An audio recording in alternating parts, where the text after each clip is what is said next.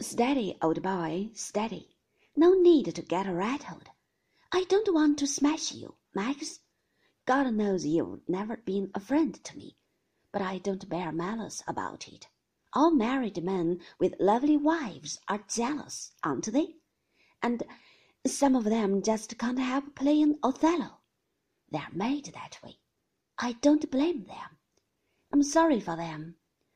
I'm a bit of a socialist in my way, you know, and I can't think why fellows can't share their women instead of killing them. What difference does it make? You can get your fun just the same. A lovely woman isn't like a motor tire. She doesn't wear out. The more you use her, the better she goes. Now, Max, I've laid all my cards on the table. Why can't we come to some agreement? I'm not a rich man. I'm too fond of gambling for that.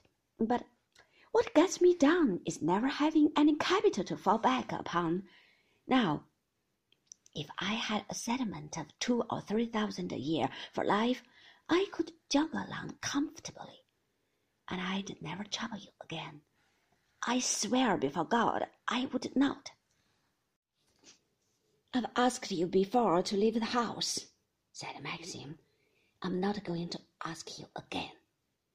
There's the door behind me. You can open it yourself. Have a minute, Maxim, said Frank. It's not quite so easy as all that. He turned to Favell. I see what you are driving at. It happens, very unfortunately, that you could, as you say, twist things round and make it difficult for Maxim.